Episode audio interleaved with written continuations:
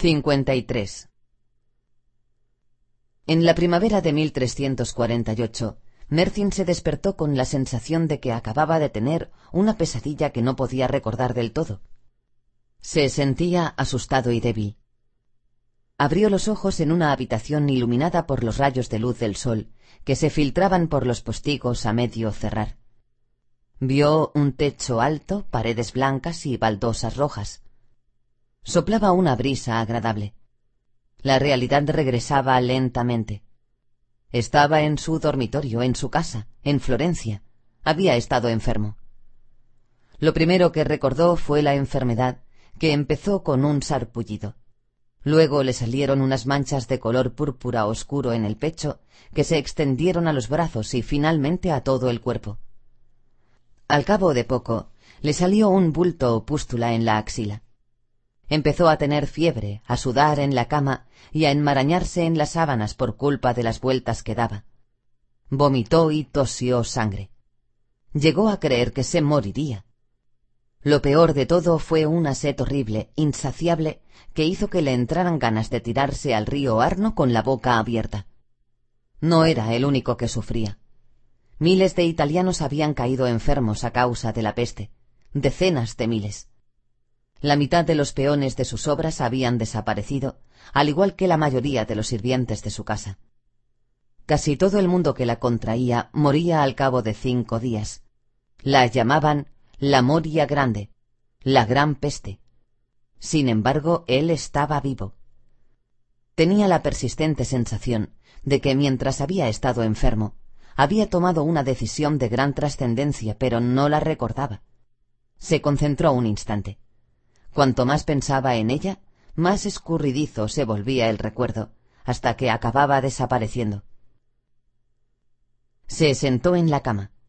Sentía una gran debilidad en todas las extremidades y la cabeza le dio vueltas durante unos momentos. Llevaba una camisa de dormir de lino limpia y se preguntó quién debía de habérsela puesto. Tras un breve descanso se levantó. Tenía una casa de cuatro plantas con patio que había diseñado y construido él mismo. Decidió que tuviera una fachada lisa, en lugar de los salientes, y otras características arquitectónicas como las ventanas de arco y las columnas clásicas. Los vecinos lo llamaban un palaghetto, un palacete. Eso había sido siete años antes. Varios mercaderes florentinos prósperos le pidieron entonces que les construyera palagetti a ellos, y así es como había empezado su carrera.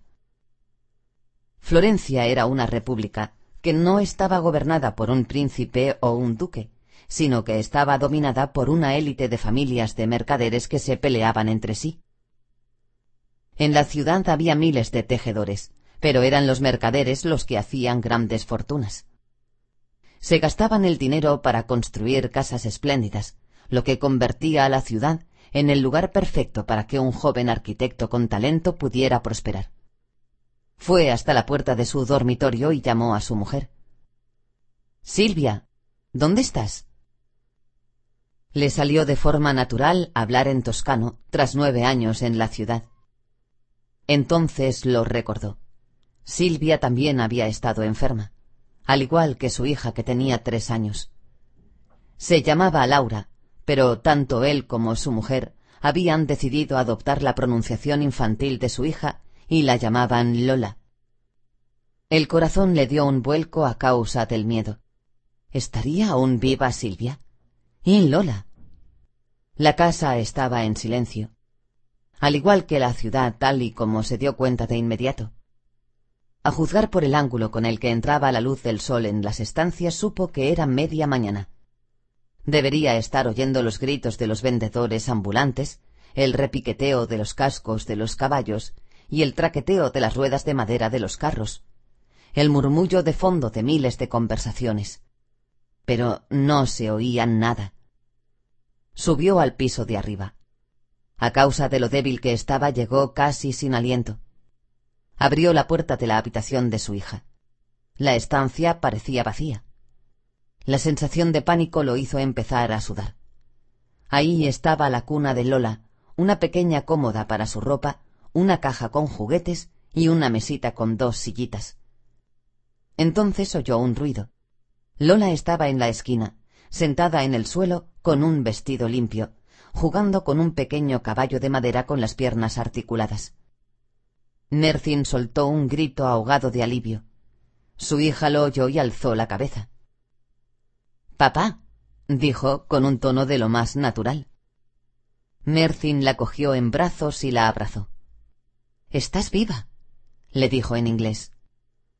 Oyó un ruido en la habitación contigua, y acto seguido entró María, una mujer con el pelo cano que debía de tener unos cincuenta años, y que era la niñera de Lola. Señor, exclamó la mujer, ¿os habéis levantado? ¿Os sentís mejor? ¿Dónde está la señora? preguntó él. A María se le ensombreció el rostro. Lo siento mucho, señor, dijo. La señora murió. Lola dijo, Mamá se ha ido. La noticia fue un duro golpe para Mercin. Aturdido le pasó la niña a María. Con movimientos lentos y cuidados se volvió, salió de la habitación y bajó la escalera hasta el piano nobile, la planta principal. Se quedó mirando la larga mesa, las sillas vacías, las alfombras del suelo y los cuadros de las paredes. Parecía la casa de otra persona. Se quedó frente a un cuadro de la Virgen María con su madre. Los pintores italianos eran superiores a los ingleses y a todos los demás, y ese artista había pintado a Santa Ana con la cara de Silvia. Era de una belleza orgullosa, con una piel inmaculada de color aceituna y facciones nobles, pero el pintor fue capaz de ver la pasión sexual que ardía en esos ojos castaños distantes. Le resultaba difícil asimilar que Silvia ya no existía. Pensaba en su esbelto cuerpo y recordaba cómo se había deleitado una y otra vez con sus pechos perfectos.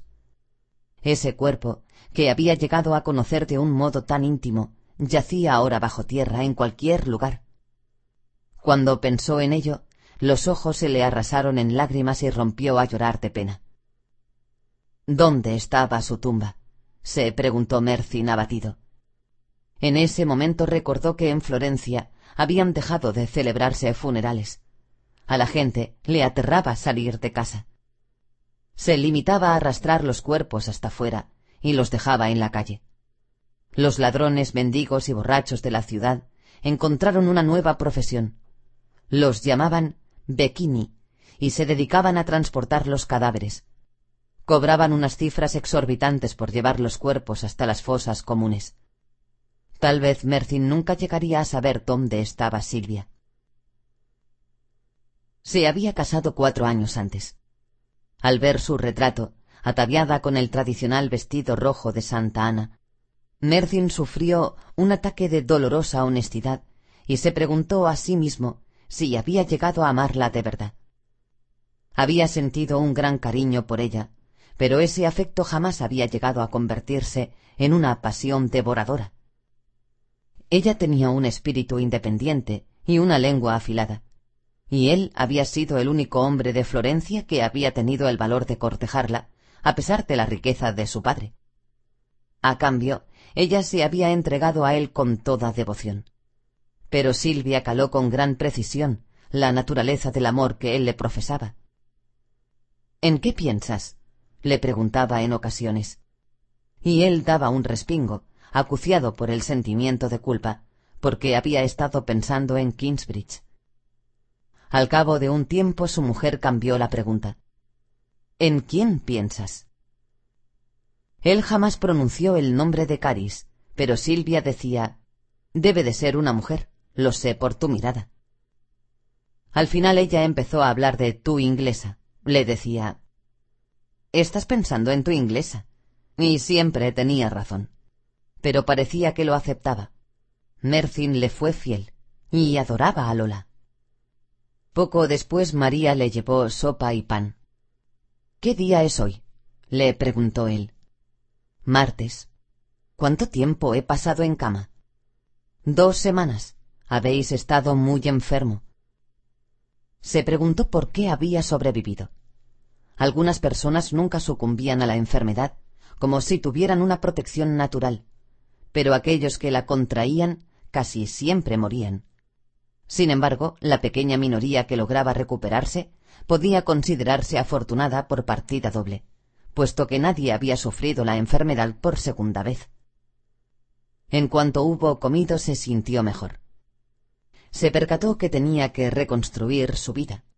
Sospechaba que ya había tomado esa decisión con anterioridad, cuando estaba enfermo, pero lo atormentaba de nuevo el hilo de un recuerdo que se le escurría entre las manos. Su primera tarea consistiría en averiguar cuántos miembros de su familia seguían con vida. Llevó la escudilla a la cocina, donde María daba de comer a Lola pan mojado en leche de cabra. Mercin le preguntó ¿Qué ha ocurrido con los padres de Silvia? ¿Están vivos? No lo sé, respondió ella. No me han llegado noticias de ellos. Solo salgo a comprar comida. Es mejor que lo averigüe. Se vistió y bajó a la planta baja de la casa, que era un taller. Había un patio en la parte trasera que utilizaba para almacenar madera y piedra. No había nadie trabajando, ni dentro ni fuera. Salió de la casa. La mayoría de los edificios que había a su alrededor eran de piedra, algunos sin duda imponentes. En Kingsbridge no había ninguna casa que pudiera compararse con estas. El hombre más rico de su ciudad natal, Ed Wooler, vivía en una casa de madera, mientras que allí en Florencia solo los pobres vivían en tales casuchas. La calle estaba desierta. Nunca la había visto así, ni tan siquiera en mitad de la noche. La sensación era sobrecogedora y se preguntó cuánta gente debía de haber muerto. ¿Un tercio de la población? ¿La mitad? ¿Acaso sus fantasmas aún acechaban en los callejones y las esquinas más oscuras para observar con envidia a los afortunados supervivientes? La casa Christie estaba en la calle siguiente. El suegro de Mercin, Alessandro Christie, había sido su primer y mejor amigo de Florencia. Compañero de estudios de Buenaventura Caroli, Alessandro le había hecho el primer encargo a Mercin, un simple almacén. Era, por supuesto, el abuelo de Lola. La puerta del palaghetto de Alessandro estaba cerrada a cal y canto, cosa que no era habitual. Mercin llamó y esperó.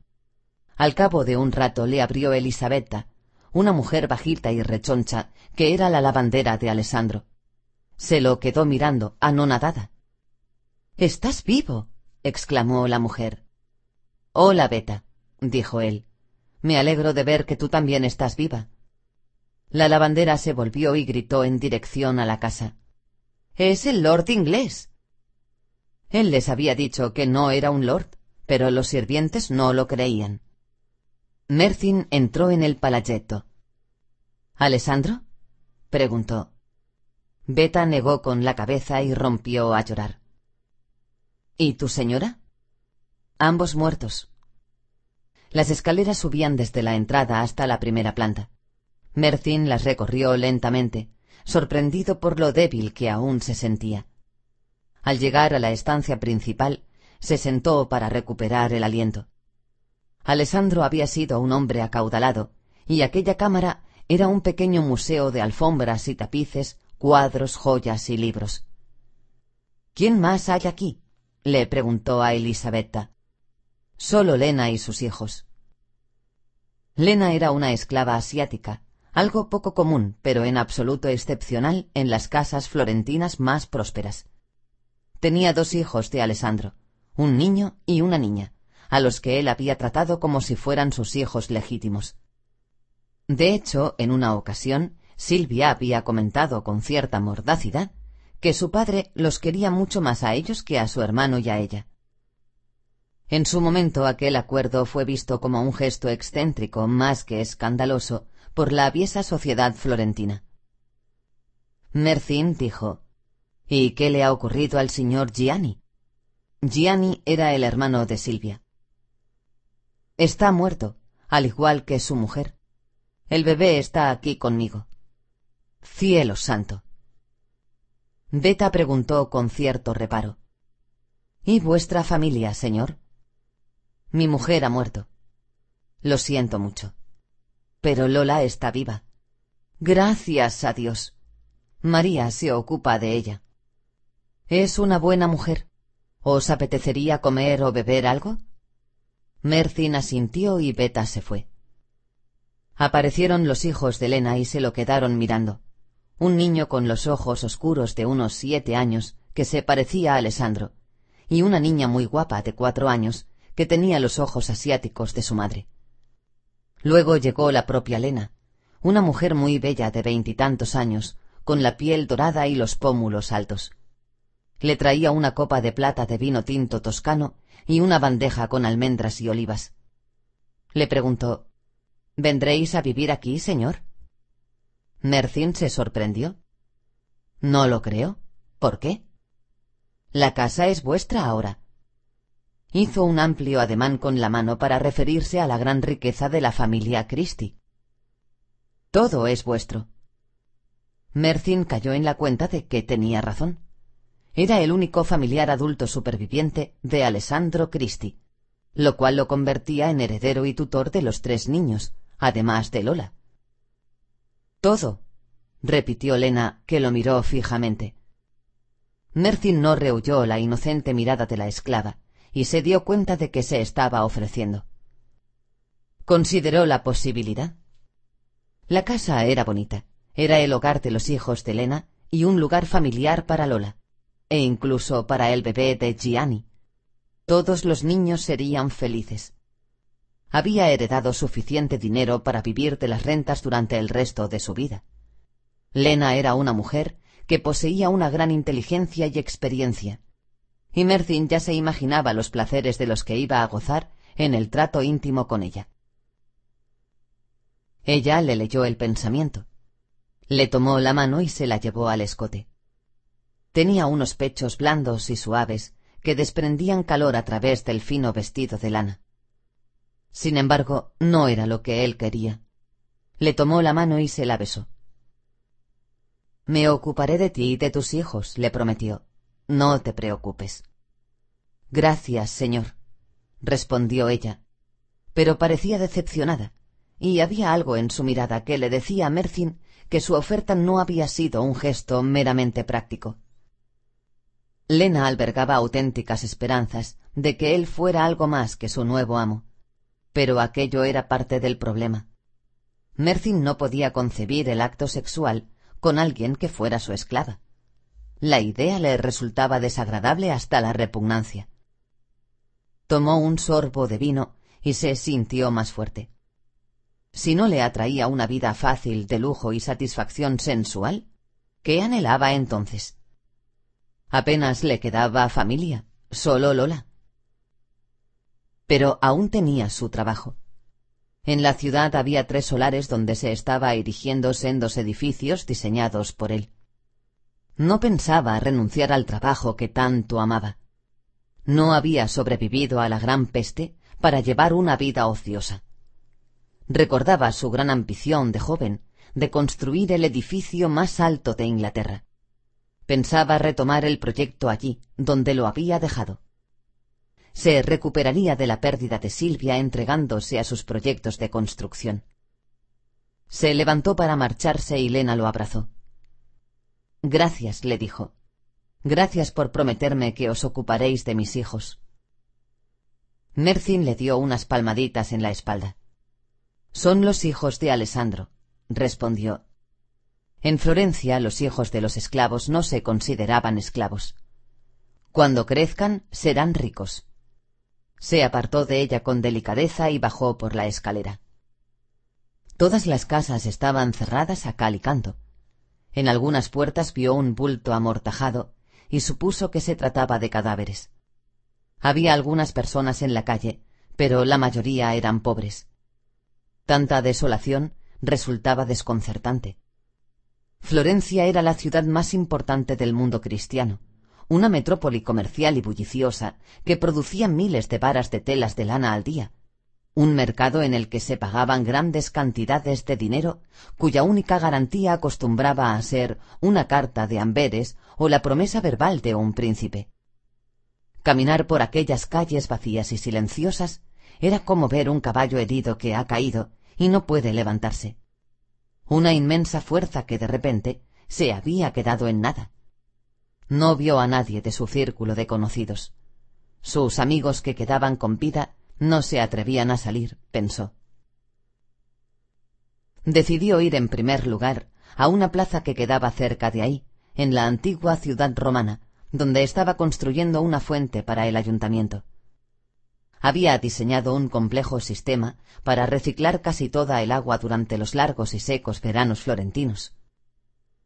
Sin embargo, al llegar a la plaza, vio de inmediato que no había nadie trabajando. Las cañerías subterráneas se habían instalado y cubierto antes de que él cayera enfermo, y se había puesto la primera hilera de mampostería para el plinto escalonado alrededor del estanque. No obstante, el aspecto polvoriento y abandonado de las piedras era una prueba de que hacía días que no se trabajaba. Y lo que era aún peor, una pequeña pirámide de argamasa que había sobre una tabla de madera se había secado y convertido en una masa sólida que desprendía pequeñas nubes de polvo si alguien le daba una patada. Había incluso algunas herramientas en el suelo. Era un milagro que nadie las hubiera robado.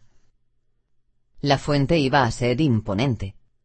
En el taller de Mercin, el mejor cantero de la ciudad se encargaba de realizar la escultura central de la fuente, o como mínimo así había sido. ¿Acaso era posible que todos los albañiles hubieran muerto? Quizá estaban esperando a ver si Mercin se recuperaba. De los tres proyectos que tenía entre manos, ese era el más pequeño, aunque prestigioso. Abandonó la plaza y se encaminó hacia el norte para inspeccionar otro, pero a medida que caminaba aumentaba su preocupación. Aún no había encontrado a nadie lo bastante informado que pudiera proporcionarle una visión más amplia de lo sucedido. ¿Qué quedaba del gobierno de la ciudad? ¿Estaba remitiendo la peste o empeorando? ¿Y qué ocurría en el resto de Italia? Cada cosa a su tiempo, se dijo. Estaba construyendo una casa para Giulielmo Caroli, el hermano mayor de Buenaventura. Iba a ser un palazzo con todas las de la ley, un edificio alto con doble fachada, diseñado alrededor de una escalera magnífica más ancha que algunas de las calles de la ciudad. La planta baja ya estaba construida. La fachada estaba inclinada al nivel de calle, y la leve pendiente transmitía la sensación de que se trataba de una fortificación. Pero encima había una serie de elegantes ventanas a dos luces, rematadas en un arco ojival y con trifolio. Aquel diseño transmitía la idea de que la gente que habitaba aquella casa era poderosa y refinada, lo cual era el deseo de la familia Caroli. Se habían montado los andamios para el segundo piso, pero no había nadie trabajando. Debería haber habido cinco albañiles poniendo piedras. La única persona que había era un hombre mayor, el vigilante, que vivía en una cabaña de madera situada en la parte trasera. Mercin lo encontró mientras asaba un pollo.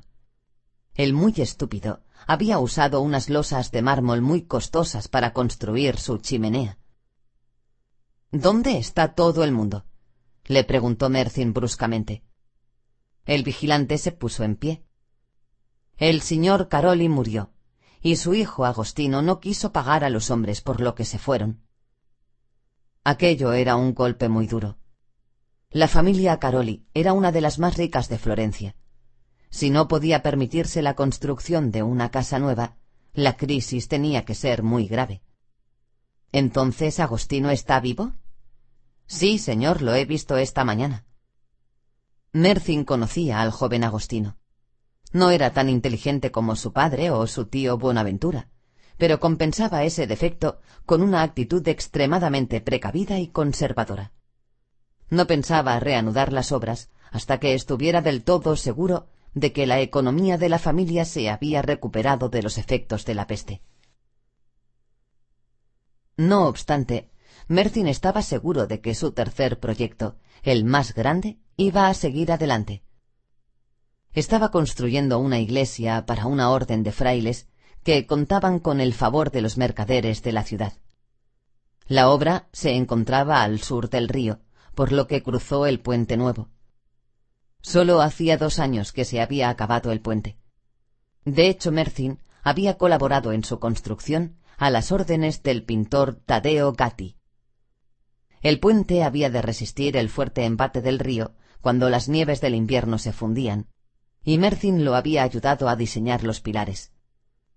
Ahora, mientras lo cruzaba, quedó consternado al comprobar que las pequeñas tiendas de los orfebres estaban cerradas. Otro mal augurio. La iglesia de Santa Ana dei Frari era su proyecto más ambicioso hasta la fecha. Se trataba de una iglesia grande, más parecida a una catedral. Los frailes eran ricos, aunque no podía compararse ni mucho menos con la catedral de Kingsbridge. Italia tenía catedrales góticas, y la de Milán era una de las más grandes. Pero a los italianos más modernos no les gustaba la arquitectura de Francia e Inglaterra. Consideraban las grandes ventanas y los arbotantes como un fetiche extranjero. La obsesión con la luz, que tenía sentido en el lúgubre noroeste de Europa, parecía algo perverso en la soleada Italia, en la que la gente buscaba la sombra y el fresco. Los italianos se sentían identificados con la arquitectura clásica de la antigua Roma, cuyas ruinas los rodeaban por doquier. Les gustaban los hastiales y los arcos de medio punto, y rechazaban la escultura exterior recargada en favor de los motivos decorativos formados con piedras y mármoles de distintos colores. Sin embargo, Mercin iba a sorprender incluso a los florentinos con esa iglesia. El plan era construir una serie de cuadrados, cada uno rematado con una cúpula, cinco seguidas y dos a ambos lados del crucero. Había oído hablar sobre las cúpulas en Inglaterra, pero nunca había visto una hasta que visitó la Catedral de Siena. En Florencia no había ninguna.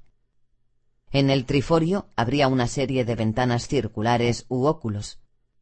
En lugar de unos pilares estrechos que se alzaban anhelantes hacia el cielo, esta iglesia tendría círculos completos en sí, con el aire de autosuficiencia terrenal que caracterizaba a los mercaderes de Florencia.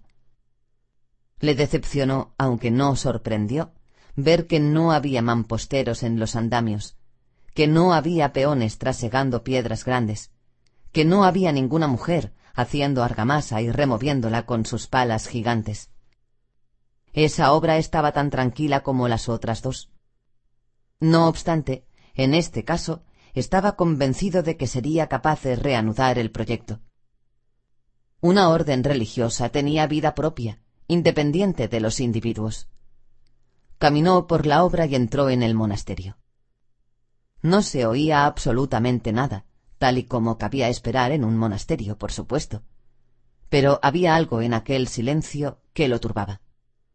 Pasó del vestíbulo a la sala de espera por lo general ahí acostumbraba a ver un hermano estudiando las escrituras cuando no atendía a las visitas. Pero aquel día la sala estaba vacía. Con una sombría aprensión, Mercin pasó por otra puerta y salió al claustro. El patio estaba desierto. Hola. gritó. ¿Hay alguien? Su voz resonó en los soportales de piedra. Registró el lugar. Todos los frailes se habían ido. En la cocina encontró a tres hombres sentados a la mesa, comiendo jamón y bebiendo vino. Vestían ropa cara de mercader, pero tenían el pelo enmarañado, la barba descuidada y las manos sucias. Eran pobres que llevaban la ropa de unos muertos. Cuando entró en la cocina, los tres pusieron cara de culpa, pero le lanzaron una mirada desafiante. Mercin les preguntó ¿Dónde están los monjes? Han muerto todos, respondió uno de ellos. ¿Todos? Hasta el último. Como cuidaban de los enfermos, acabaron sucumbiendo. Mercin se dio cuenta de que aquel hombre estaba borracho. Sin embargo, parecía decir la verdad.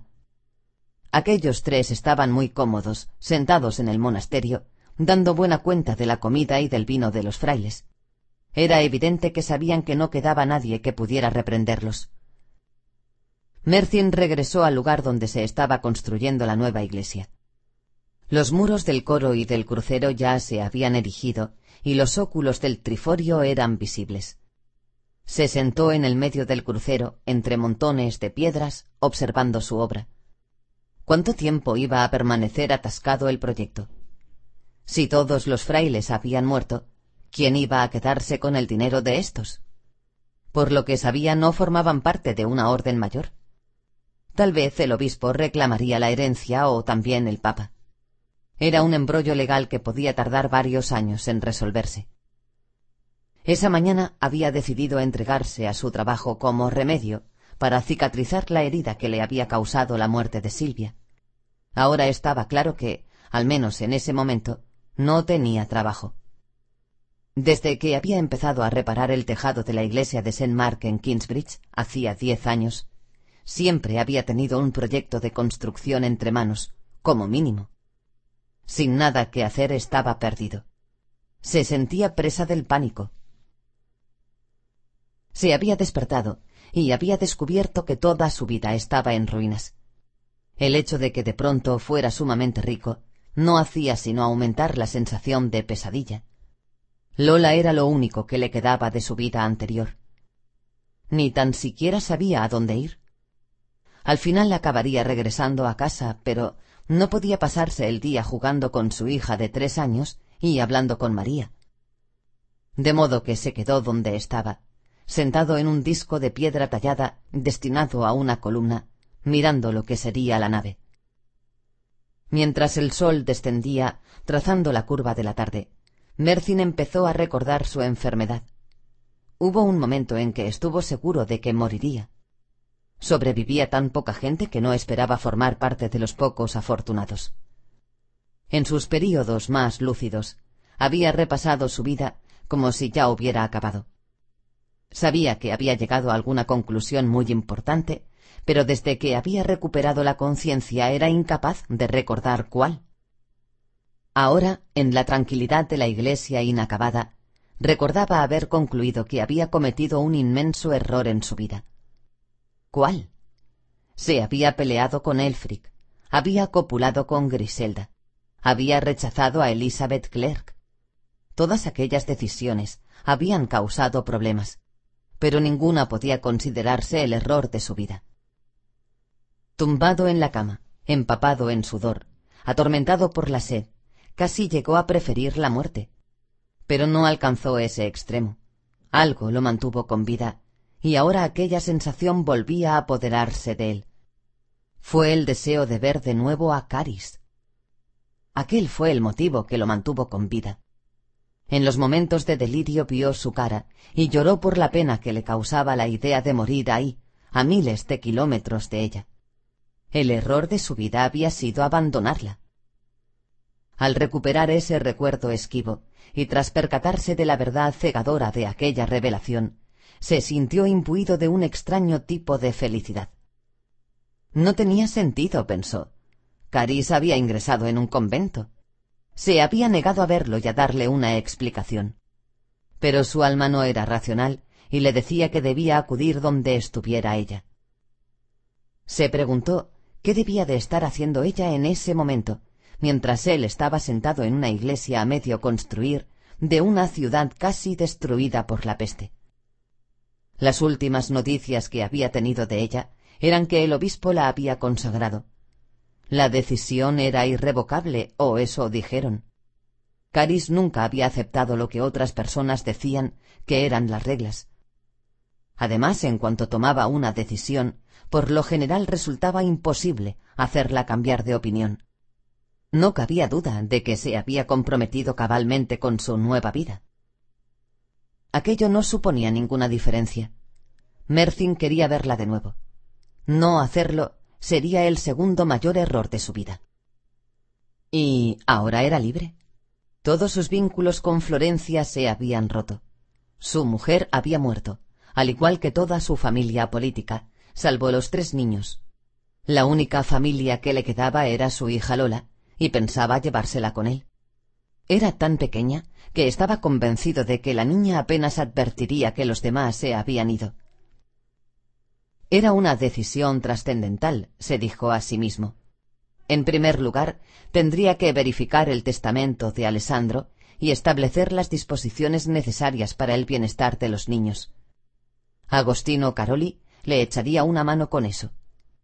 Luego tendría que convertir su riqueza en oro y ordenar que lo transfirieran a Inglaterra. La familia Caroli también podría encargarse de eso si la red internacional aún se mantenía intacta. Lo más desalentador era el viaje de 1.600 kilómetros que lo llevaría a cruzar Europa de Florencia a Kingsbridge. Y todo eso sin tener la más remota idea sobre cómo lo recibiría Caris cuando llegara. Era una decisión que requería una reflexión larga y concienzuda, obviamente. Tomó la decisión al cabo de unos instantes. Volvía a casa.